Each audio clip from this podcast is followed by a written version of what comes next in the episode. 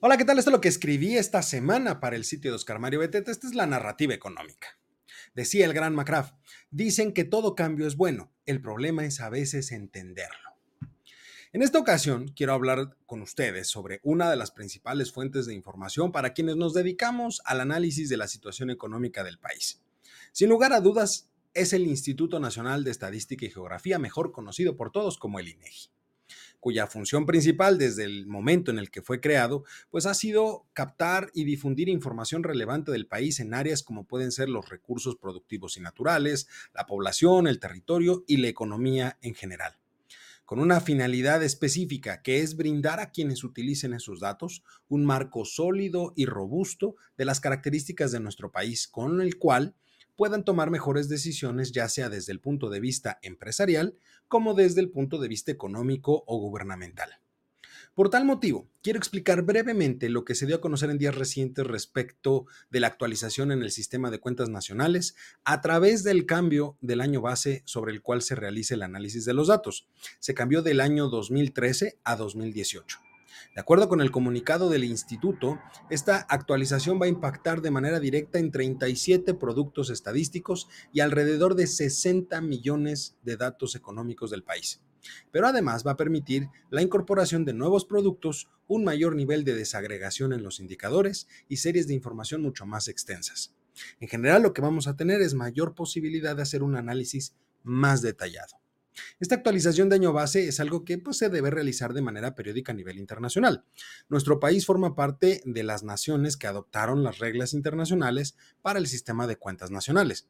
Por lo tanto, debe modificar regularmente los puntos de comparación sobre los cuales se analizan estas cifras. En esta ocasión se tomó la decisión de que esa actualización fuera a los 5 años y no a los 10, como sucedió anteriormente, cuando pasamos del año base 1993 a 2013. El motivo de este cambio anticipado es precisamente porque buscamos dar atención a los acuerdos tanto del G20 como por lo dispuesto en la División de Estadística de la Organización de las Naciones Unidas, el Fondo Monetario Internacional, el Banco Mundial y otras instituciones. En otras palabras, lo que estamos buscando es llevar el sistema de estadística económica mexicano a un nivel que cumpla con las necesidades actuales. Por lo tanto, a darse, al darse esta modificación, pues no es de sorprenderse que existan modificaciones en ciertas variables.